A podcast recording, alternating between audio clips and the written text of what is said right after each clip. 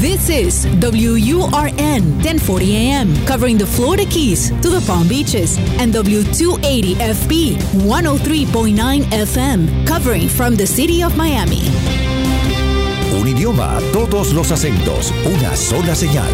Una emisora de actualidad Media Group. Nada se termina por un error. Te escucho es presentado por Benésere, un centro de salud especializado en acupuntura y medicina oriental. La enfermedad no puede vivir en un cuerpo sano. Por eso, la doctora Regina Ollarse se ocupa de guiar personalmente a sus pacientes. Benésere está en Miami. Reserve su cita para esta semana al 305-599-0770. 305-599-0770. Te escucho con Julio Bebione. Cuéntanos qué te pasa. Más allá de todo lo que pasó, las heridas y el dolor, lo difícil que se. Hola a todos, bienvenidos, felices de compartir otra semana con ustedes aquí en Te Escucho. Estamos en Actualidad Radio, pero también comunicados por el sistema de podcast a través de muchos lugares en el mundo que a esta hora se sientan durante unos 30 minutos a compartir estas historias. Recuerden que si quieren dejar su mensaje de voz es el más 1-305-824-6968, más 1-305-824-6968. Ahí estamos todos los días dispuestos a recibir mensajes de voz, no llamadas, solo sus mensajes de voz, para que luego podamos compartirlos aquí. Hoy queremos hablar de los finales y los duelos. Mi primer final de una relación de pareja me dolió mucho, me dejó muy dolido. Era poco lo que sabía del mundo y mucho lo que tenía que aprender de mí. No me conocía tanto como para pasar la página así con facilidad como quizás lo paso hoy. Fue un final algo enredado, con muchos desencuentros, hasta que entendí que mientras el duelo de quien se va ya estaba terminando, por eso se iba, en mí ese duelo recién comenzaba.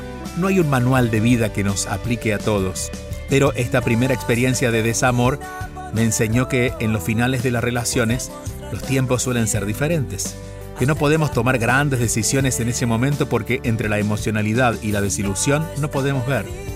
Por ejemplo, tratar de sostener un lazo llamando a la otra persona, la que se va, puede para la otra persona ser un, malentendido y nos traería más confusión que claridad. Como los duelos son personales de cada uno, también cada uno tiene que vivirlo a su manera. El que se va por su lado y el que se queda por otro. Se requiere mucha madurez de ambos para poder acompañarnos en momentos como eso. Por eso, en ese caso, lo que hice fue tomar distancia, que no solo, no solo fue prudente, sino también muy útil. Y luego, cuando ambos, los dolidos, ambos, ambos en la relación, ya han vivido sus duelos, pudimos volver a llamarnos para construir una amistad como otra forma, como otra manera de amarnos. Luego de ese final hubo algunos más, esta vez en relaciones de amistad. Comprendí que cada quien va eligiendo su camino y pude ya con madurez agradecer lo compartido y dejar de reclamar por lo que no llegó. Así es la vida, siempre en movimiento. Nuestra tarea es movernos a su ritmo, pero cada vez mareándonos menos, entendiendo un poco más. Y eso es lo que intentamos hacer aquí cada fin de semana o cada día donde nos encontremos por estos 30 minutos, entendernos un poco más a partir de las historias que ustedes nos cuentan. Por eso con esas historias vamos ya a compartirlas. Aquí estamos, aquí estoy, te escucho. Un programa para aprender, para saber enfrentar cada situación y seguir adelante. Una pregunta, mi nombre es Agustín Sánchez. ¿Cómo se maneja el tema de la depresión y la ansiedad para quienes tuvimos que irnos de Venezuela, pero Venezuela no se va de nosotros? Es decir, tenemos una vida aquí en Estados Unidos, tenemos obligaciones, responsabilidades, pero no podemos desconectarnos de lo que está pasando en nuestro país. ¿Cómo se maneja eso? Querido Agustín, gracias por traer este tema que siento que está latente en la mayoría de los inmigrantes, no importa dónde, de dónde vengan y hacia dónde van. Y te diría en la mayoría de las personas que están en procesos de cambio. La depresión de alguna manera está en aquello que sientes que ya no vive en ti. Eh, y no hablo de la sensación de pertenecer a un país, eso no se olvida más, porque eso va contigo. Pero sí de lo que tus ojos pueden ver, de lo que tus manos pueden tocar. Ya no están esas personas, ya no están esos lugares, ya no están esos olores, ya no miras el mismo paisaje, ¿no? Por lo tanto, te diría que esto que llamamos depresión podría ocurrir, pero para que no lleguemos a la depresión deberíamos aceptar que hay un final, o al menos provisorio, en esa historia. Ese final traerá tristeza y esa tristeza hay que honrarla. No podemos estar felices, vamos a estar felices por otras cosas, pero hay una parte nuestra que está muriendo. A veces también esto lo tienen personas, por ejemplo, que están dejando una relación y lo hacen con conciencia. No quieren estar más con esa persona, porque quizás no lo pasaron bien, de todas maneras la tristeza está. Suelo decir que la tristeza es algo así como un reseteo que el cuerpo hace, la sensación de tristeza marca esa, esa elaboración en el cuerpo de liberar todo aquello, liberar aquello que ya no tendrá sentido de ser. Por ejemplo, volvernos a encontrar o programarnos, vernos con una persona, con un amigo. Bueno, ya no lo vamos a hacer porque esa persona no está allí. En nuestro cuerpo quizás, o nuestra mente, o nuestra, nuestra conciencia, como todos los días lo veíamos, a las 5 de la tarde lo va a pedir que lo hagamos. Pero como nuestra mente está reseteándose, está liberando todo aquello que ya no es necesario o que ya no puede ser, esa sensación de tristeza de alguna manera es saludable, es decir, estamos poniendo orden dentro de nosotros. Y la ansiedad, que es la otra sensación muy común cuando estamos iniciando algo nuevo, también es saludable. En realidad no es saludable quedarse en la ansiedad, pero la ansiedad va a estar. Y la ansiedad es el síntoma de que quiero hacer y aún no sé cómo, aún no sé cuándo, aún no sé con qué, pero el entusiasmo de hacer se siente en esa, de esa manera, de ansiedad.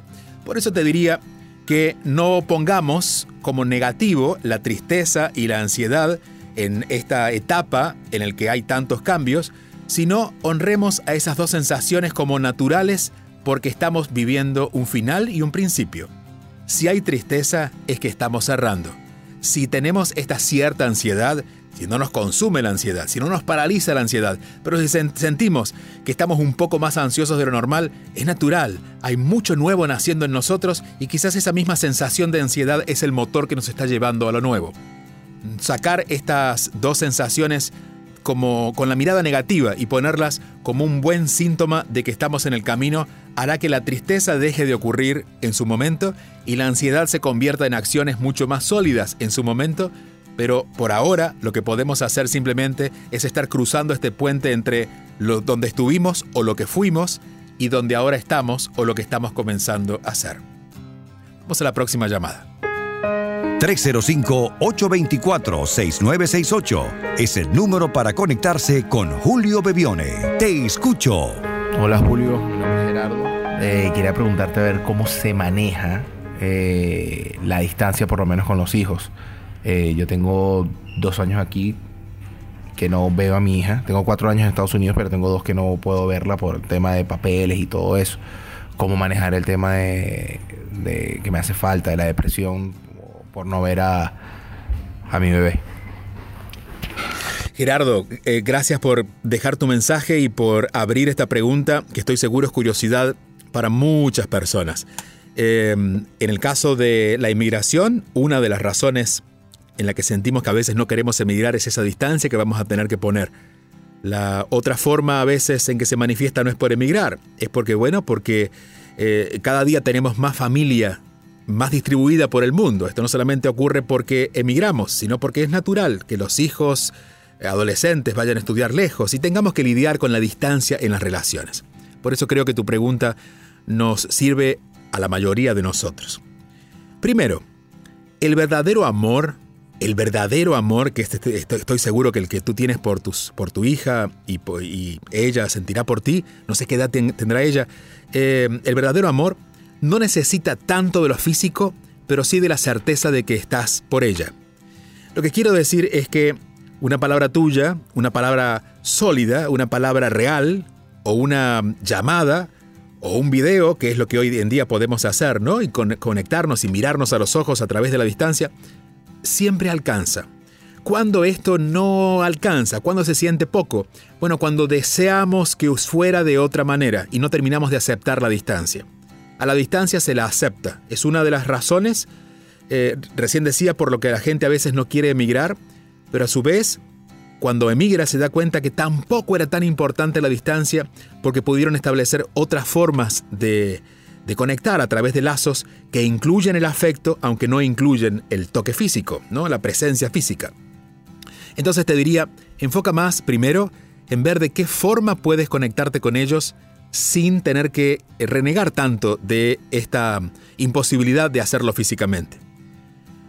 He conocido muchas familias con hijos pequeños que han crecido con la ausencia de sus padres aun cuando los padres vivían en la misma casa. Eh, y aun cuando sus padres estaban presentes físicamente y los, bueno, les daban todos los recursos del mundo necesarios, pero el afecto no estaba. Y he conocido muchos hijos que se sienten muy queridos por sus padres, aun cuando esos padres no han estado, eh, no han estado físicamente, pero han sentido la presencia amorosa de ellos. Por lo tanto, Gerardo, es el momento de abrir un poco más la mirada, no quedarse solo con lo humano racional, que es muy normal, pero también es básico para el mundo, para ponernos un escalón más arriba y entender que el amor que sientes tú por tu hija o por tus hijos y que ellos sienten por ti puede encontrar otras maneras. Encontrar esas maneras, buscar esas maneras, lograrlo a través de esas maneras es lo que va a fortalecer el amor. Insisto, hay muchas relaciones que están muy cercanas físicamente, pero no pueden sentir, sentir ese afecto. Ese afecto trasciende estas fronteras de la distancia. Claro, no se puede vivir así y es cierto, eventualmente ocurrirá el encuentro, pero mientras tanto sigamos alimentando la conexión amorosa con esas personas, haciéndolo desde el afecto real. Las formas, en este caso, ya no son tan trascendentes. Vamos a la próxima llamada. Te escucho con Julio Bebione. Todos los fines de semana, envía tu mensaje o video por WhatsApp al 305-824-6968 y cuéntanos qué te pasa. Te escucho está siendo presentado por la Escuela de Inteligencia Espiritual, una formación de nueve meses, la única en este tema, para hacer un camino de autoconocimiento personal y para quienes quieren acompañar a otros. Visita escueladeinteligenciaespiritual.com para más información escuela de inteligencia espiritual.com.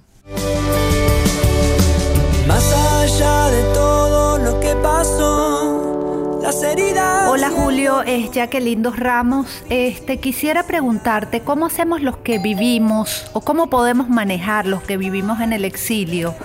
Este, la disyuntiva que se nos presenta en caso de que se resuelva la situación actual de Venezuela entre decidir quedarnos o devolvernos para nuestro país? Debería responderte esta pregunta si yo estuviera en esa situación porque insisto que cada uno va diseñando lo que necesita. Lo que puedo darte es claridad para que tú tomes esa decisión eventualmente si ocurre. Lo primero es tener en cuenta por qué elegiste emigrar. Si elegiste emigrar por alguna razón que no podías eh, obtener o lidiar en tu país y ahora lo puedes, pues es una posibilidad de poder elegir volver pero algo ocurrió en el medio. Y aquí es algo que es para prestar atención especialmente en los padres. Hay muchos padres que han decidido venir a Estados Unidos eh, desde Latinoamérica, en este caso de Venezuela.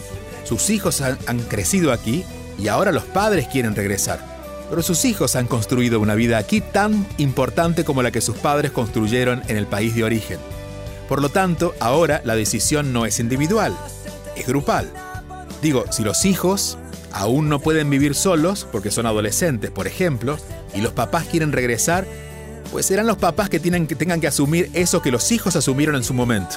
Los hijos cuando vinieron a Estados Unidos quizás dejaron sus, sus eh, amigos y su entorno inmediato en función del bienestar de la familia. Ahora quizás sean los padres los que deban incluir a sus hijos en esa decisión y esperarse un poquito porque más allá del país, más allá de los planes personales, el bienestar familiar es lo que más debería importar. Si los hijos ya son grandes y tu intención es regresar, yo creo que ambos eh, son libres de elegir vivir donde realmente lo sientan cómodo. Pero el propósito por el que se emigró creo que es el más importante. De todas maneras, y aquí para aliviar cualquier tipo de culpa, porque sentido hablando con muchas personas, en este caso de Venezuela, que dicen si todo estuviera mejor en Venezuela, yo debería volver porque me vine por el problema que había en el país, pero yo también me siento bien aquí. Recuerden que los seres humanos somos del mundo. Nacemos en países, vivimos en países, pero siempre tenemos la elección de elegir un territorio sin ser infiel a ese territorio porque nosotros somos del mundo. Y aquellos que son venezolanos o mexicanos o argentinos, son por definición, no por geografía. Es decir, en mi caso, soy argentino de nacimiento y ese sello estará en siempre para mí, aunque viva en la India. Incluso, aunque decidiera vivir en Marte, me recordarían como aquel que vivió en la Tierra y nació en un pueblo en el sur de Argentina. Tú nunca dejarás de ser venezolana. Esa es tu biografía y eso es parte de tu vida, no importa dónde estés. Pero la biografía de tus hijos incluye también esta nueva vivencia en Estados Unidos. Y en este caso, la biografía de tus hijos también debe prevalecer en esa decisión. Vamos a la próxima llamada. Te escucho con Julio Bebione. Solo aquí, en Actualidad Radio. Hola Julio, te quería preguntar sobre los miedos como eso que uno no hace mm, algo, no toma decisiones, uno no sabe exactamente por qué, supongo que es como un miedo que uno tiene y que le crea y no te deja, no te deja eh, cambiar o tomar algunas decisiones de vida, de relaciones, de trabajo y quería como unos pequeños tips de, cómo manejar eso un poco mejor, ¿no? A veces eso te frena en la vida y, y uno no sabe exactamente ni cómo manejarlo, simplemente se deja llevar por eso. Quería preguntar un poco unas ideas, cómo, cómo controlar eso un poco mejor para uno, bueno, no tener ese sentimiento de que no hace o que deja hacer por, por un miedo. No sé miedo a qué, pero eso es más o menos los sentimientos que a veces uno tiene. Gracias. Gracias a ti. Y te diría que a los miedos, lejos de analizarlos, deberíamos descartarlos. ¿Qué son los miedos? Los miedos son especulaciones que hacemos acerca de lo que imaginamos que podría pasar. A ver, ¿qué certeza podemos tener de lo que va a pasar mañana? Pues ninguna, entonces, ¿por qué podríamos creerle a los miedos? Lo que pasa es que a los miedos, lejos de cuestionarlos o de descartarlos, lo que hacemos es analizarlos, protegernos de ello, crear, crear estrategias para que eso no suceda, y de alguna manera los miedos o las historias que nos contamos van gobernando nuestra vida. La mejor evidencia de que los miedos no son verdad es que cuando nos hemos animado a hacer algo que temíamos, lo terminamos haciendo de todas maneras, y los miedos perdieron fuerza. O que cuando nos dijeron que algo podría ser terrible, lo dejamos de hacer, pasó el tiempo, alguien lo hizo y vimos que realmente lo que nos dijeron no era verdad. Por lo tanto, una de las maneras de desafiar a los miedos primero es escucharlos, no resistirlos, no discutirlos, simplemente escucharlos pero escuchar como quien uno escucha a una persona que sabe que está contando una, una historia que no es verdad. Uno lo escucha y le dice gracias, pero sigue. Y la mejor forma de seguir, después de haber escuchado los miedos, para no llevarlos con uno, es decir, los atendimos, ya los miedos pierden un poco de fuerza cuando nos animamos a escucharlos, es empezar a tomar acción. En uno de mis libros eh, comparto una frase que ha quedado como parte de mi vida y de algunas personas que lo recuerdan, porque es una frase que nos ayuda a, dar pasos, y es que lo que mata el miedo es la acción. La acción mata el miedo, o al menos lo envenena, o al menos le hace perder fuerzas. Es decir, cuando yo me animo a dar un paso hacia aquello que mi mente me dice que es temeroso o es terrible, el miedo pierde fuerzas. Y no hablo del paso completo, no, hago, no hablo de hacer el camino, ni siquiera de saltar, hablo de dar un paso. Por allí el miedo nos dice, eh, eso que vas a hacer quizás no te salga bien. Y quizás no te animas a hacerlo completo, pero comienza a hacerlo. Por ejemplo, eh, quisiera, y esto pasa mucho en los miedos en las relaciones, quisiera conectar con tal persona. Y nuestra mente nos dice, no, ¿quién eres tú para conectar con tal persona? Bueno, quizás no nos animamos a llamar a la persona porque nos moriríamos de miedo. Pero quizás, por ejemplo, empezamos a agendar ese número en nuestro teléfono o empezamos a redactar un correo para enviarle. En la medida que empezamos a tomar acciones pequeñas en favor de nosotros y desafiando nuestro miedo, naturalmente el miedo comienza a perder fuerzas. Por eso, más que empezar a analizar los miedos, deberíamos escucharlos para preguntarnos qué podemos hacer. Y lo podemos hacer siempre va a ser opuesto a esa historia que el miedo nos viene contando.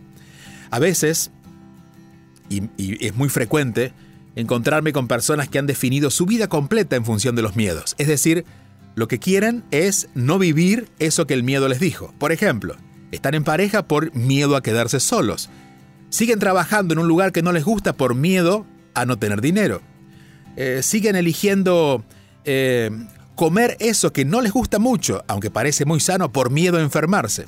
Y así, bueno, y de hecho este planeta está, está lleno de una industria que asegura esos miedos. Para que no nos vaya a pasar algo, estamos siempre pagando alguna compañía que nos ayude a estar más tranquilos por si eso nos pasa. ¿Qué tal si, bueno, no desafiamos eso todavía porque quizás no estamos tan listos para dar el salto, pero empezamos de todas maneras a hacer, a hacer aquello que temíamos, a hacerlo, no analizarlo, no a cuestionarlo, a hacerlo, de a poquito, poco a poco, eso nos va a ir abriendo pasos y les aseguro que gran parte de lo que significa vivir, más, más que estar relacionado con la vida, está relacionado con estar ausente de miedos, es decir, que los miedos sigan allí nos, eh, hablando, que sigan eh, mostrándonos historias, pero que nosotros nos animemos a vivir la vida según nuestro corazón lo siente. Escríbenos tu mensaje y conéctate al 305-824-6968. Te escucho con Julio Bebione. 305-824-6968. Y sobre el cierre del programa quiero quedarme con algunos pensamientos que creo que nos van a ser muy útiles. Esto está incluido en mi libro Aceptación, Vivir en Paz, y habla sobre nuestra guía interior.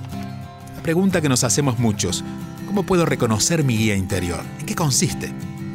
Dice que la educación de nuestro intelecto, en esto de sumar información y adiestrar la mente para que seleccione lo que queremos mantener en la memoria, rara vez nos llevará a tomar una decisión sabia. Quizás sea nuestra mejor decisión racional, pero no necesariamente la que nos llevará a cumplir una meta de manera simple.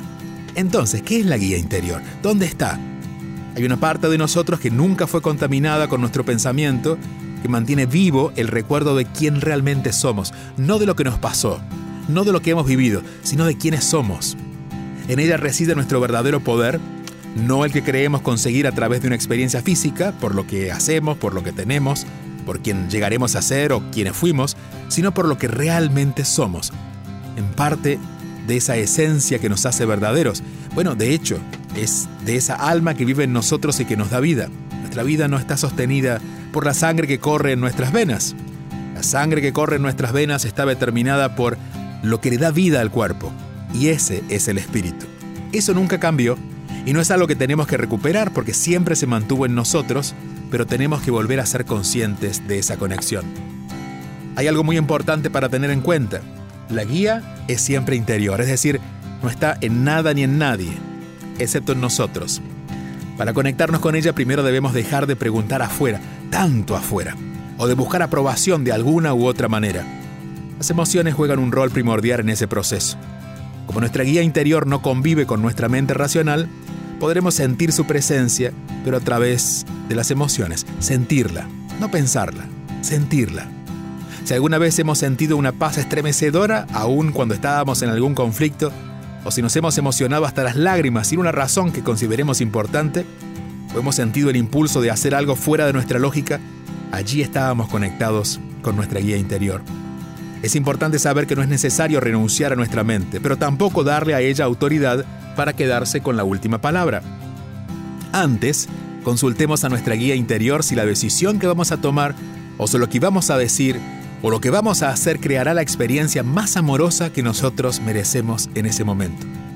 Si la respuesta a esa pregunta que nos hacemos, que nos hacemos, es bienestar, la respuesta es un sí. Si la respuesta es otra emoción que no se sienta bien, la respuesta es un no. Un no no significa algo malo, Puede ser un, un no todavía. Puede ser que nos está advirtiendo que no es el momento o que no es la manera. Es un no que nos está distanciando de aquello que se convierte luego en caos o en problema. Por eso siempre debemos volver a preguntar.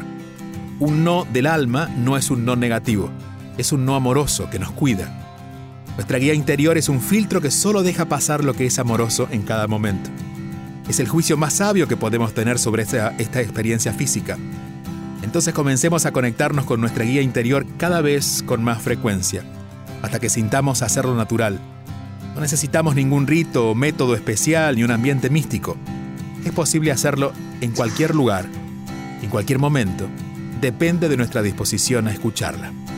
De ahora en más, cuando tengamos que tomar decisiones, antes de establecer una conversación o cuando aparezca una duda, escribamos todo lo que dice la mente y luego nos preguntemos ¿Cómo nos sentimos con esa idea? La que nos traiga bienestar, esa será la mejor decisión, la más inteligente, no bajo la inteligencia de nuestro ego, la inteligencia racional que sabe mucho, pero no tanto. Generalmente no nos conoce tanto. Cree que somos eso que nos ha pasado y anda tratando de prevenirnos de que no nos vuelva a pasar. Hablo de otra inteligencia que nos abre a la vida, la inteligencia no del intelecto, sino de nuestra verdadera sabiduría interior, que es la única capaz de mostrarnos el camino hacia esa plenitud que todos buscamos. 305-824-6968 es el número para conectarse con Julio Bebione. Te escucho. Gracias otra vez por compartir nuestro espacio y recuerden que el teléfono para dejar sus mensajes de voz es un WhatsApp, es el más 1-305-824-6968. Cerramos de momento por hoy, hasta nuestro próximo encuentro.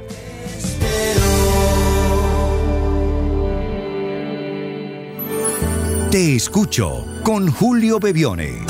Todos los fines de semana a las 8 y 30 de la mañana Envía tu mensaje o video por WhatsApp al 305-824-6968 y cuéntanos qué te pasa.